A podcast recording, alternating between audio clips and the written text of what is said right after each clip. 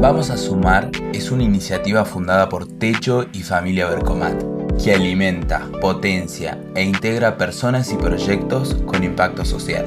Por su compromiso con los 17 Objetivos de Desarrollo Sostenible, cuenta con el respaldo de la Organización de las Naciones Unidas. En el episodio de hoy vamos a escuchar a Edgardo Caramela, formador y mentoring de decenas de emprendedores del método de Rose en Argentina, Estados Unidos, Europa y América Latina. Su charla, Saber y Hacer, en el evento de Vamos a Sumar Misiones de 2015 en Posadas, pone el foco en la importancia de trabajar sobre lo que somos para hacer mejor lo que hacemos y está alineada al objetivo de desarrollo sostenible de Naciones Unidas número 3, salud y bienestar. Este episodio tiene el apoyo especial de Acerbrag. Con ustedes, Edgardo Caramela.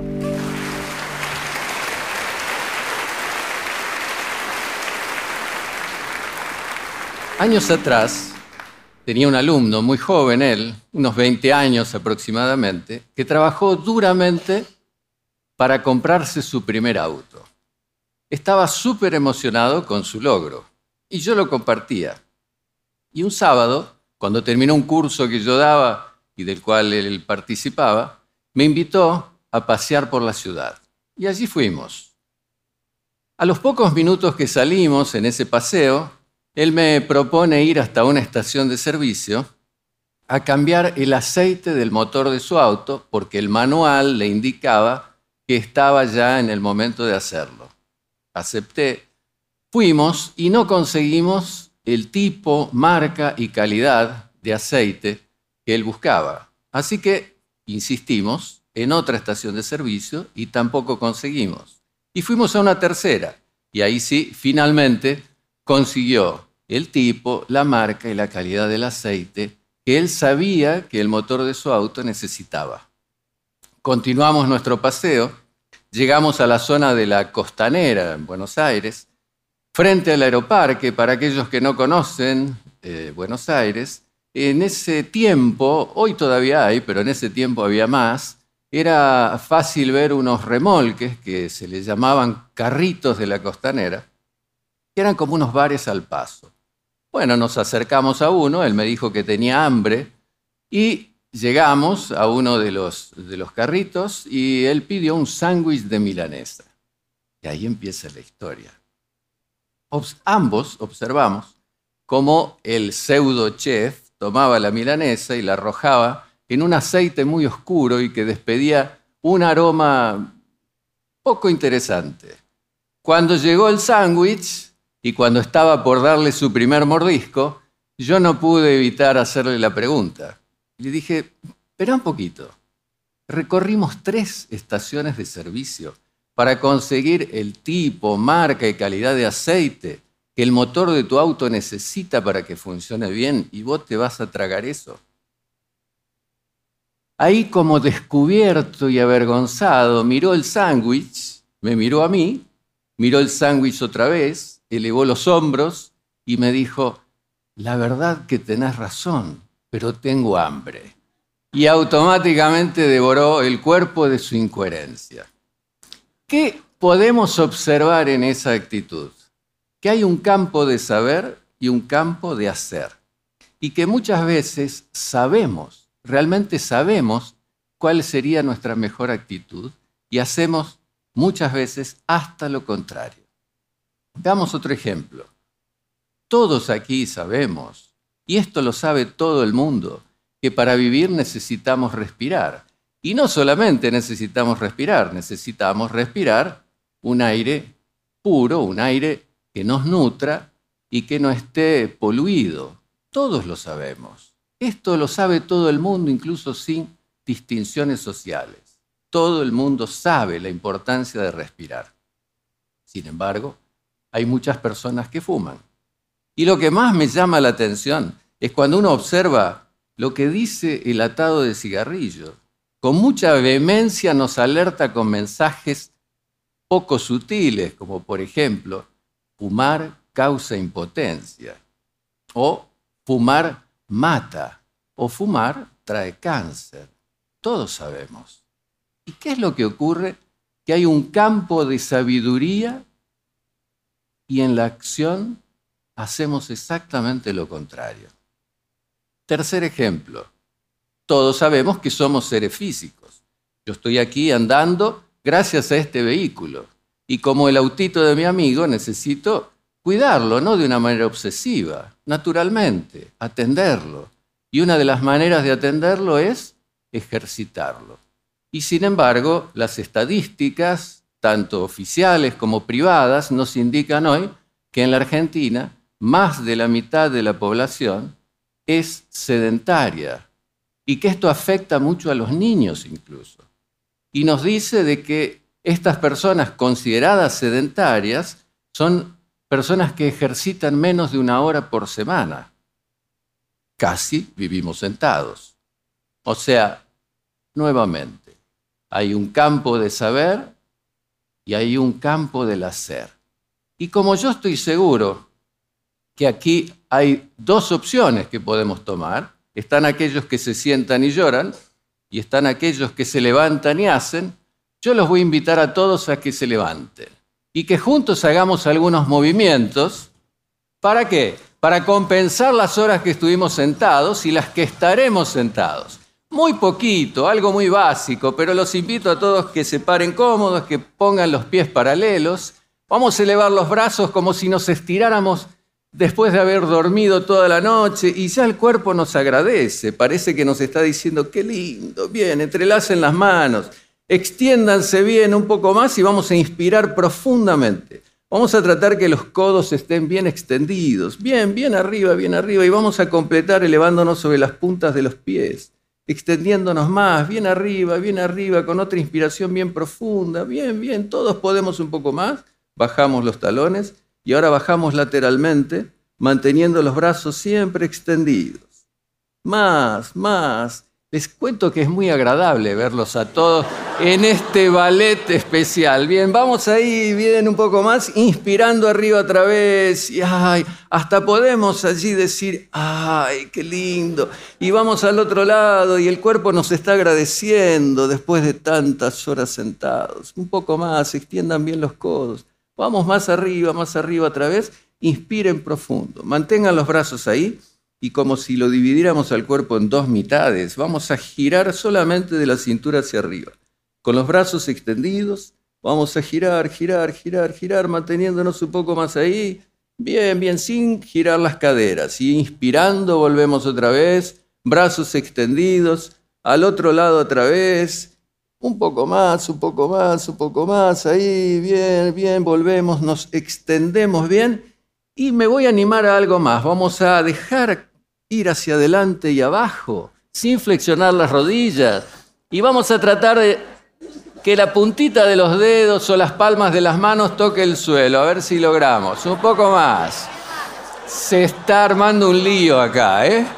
Bien, vamos arriba otra vez, completamos con otra inspiración y estirándonos bien. Eso, bajamos los brazos y nos sentamos. Y seguramente...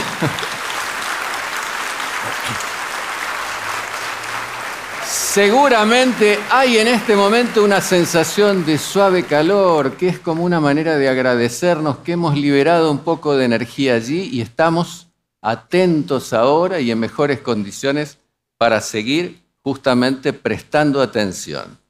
Y si de atención estamos hablando, es algo que también todos sabemos.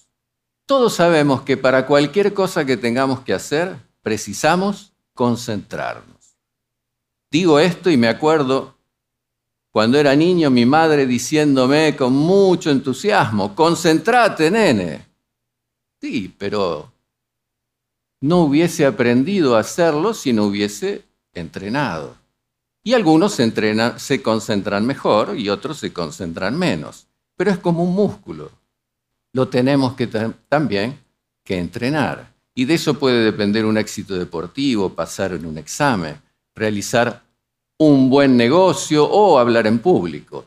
Para todo precisamos concentrarnos. Y eso también lo tenemos que entrenar. Entonces vamos a hacer un pequeño test. Les voy a pedir a todos que cierren los ojos y que ahora visualicen una imagen un triángulo en color verde. No piensen en nada más, solamente en el triángulo de color verde, no se dispersen. Y detrás del triángulo verde coloquen ahora un fondo anaranjado. Triángulo verde, fondo anaranjado, es lo único que me importa. Triángulo verde, fondo anaranjado, es lo único que me importa. No se dispersen. Abramos los ojos. Seguramente no fue fácil. Y no lo es al comienzo. Y de una manera muy extraña, nuestra mente capta imágenes, genera estímulos que no tienen absolutamente nada que ver ni con el triángulo ni con el fondo anaranjado. O sea, hay una anarquía, pero eso también lo podemos mejorar y eso nos dará grandes resultados. Volviendo al saber y el hacer, pareciera ser que funcionamos como que tuviésemos dos departamentos que no están conectados entre sí. Imagínense dos áreas de una empresa, por ejemplo, que no se conectan y que a veces solamente se conectan cuando enfrentamos grandes crisis.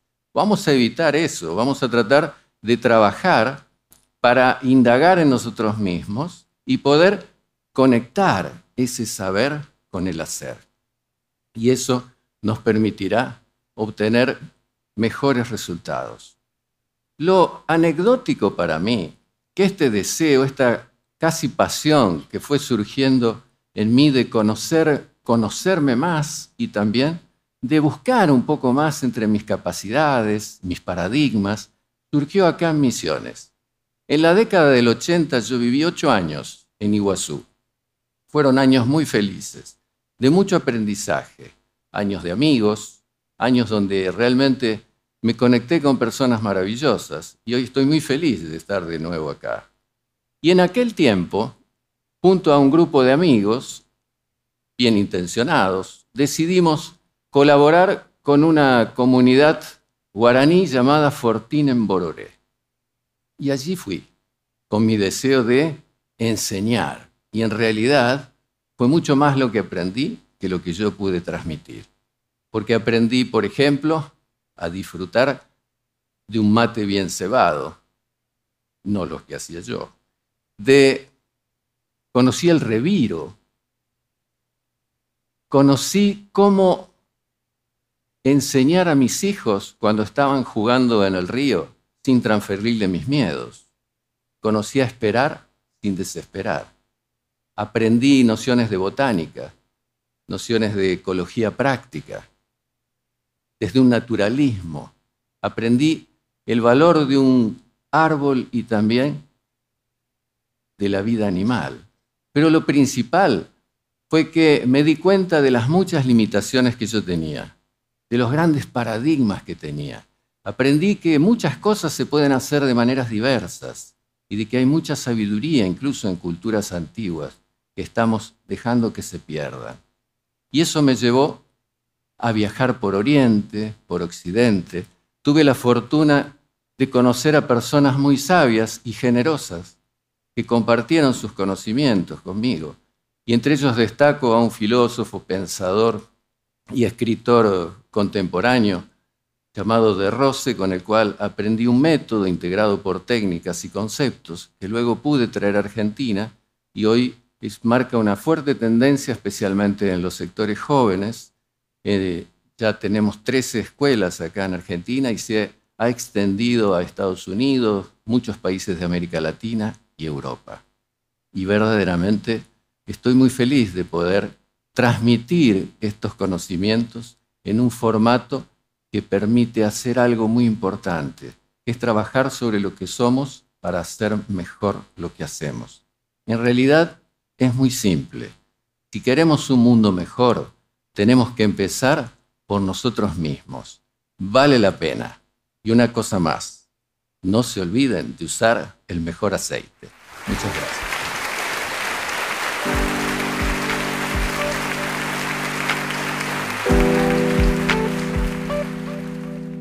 Esperamos que se hayan inspirado con Edgardo. Pueden ver el video y compartir su charla desde nuestro canal de YouTube. Vamos a Sumar es una iniciativa sin fines de lucro fundada por Techo y Familia Bercoman, que cuenta con el respaldo de Naciones Unidas. Este episodio tiene el apoyo especial de Acerbrad, Para más información, entra a www.vamosasomar.org.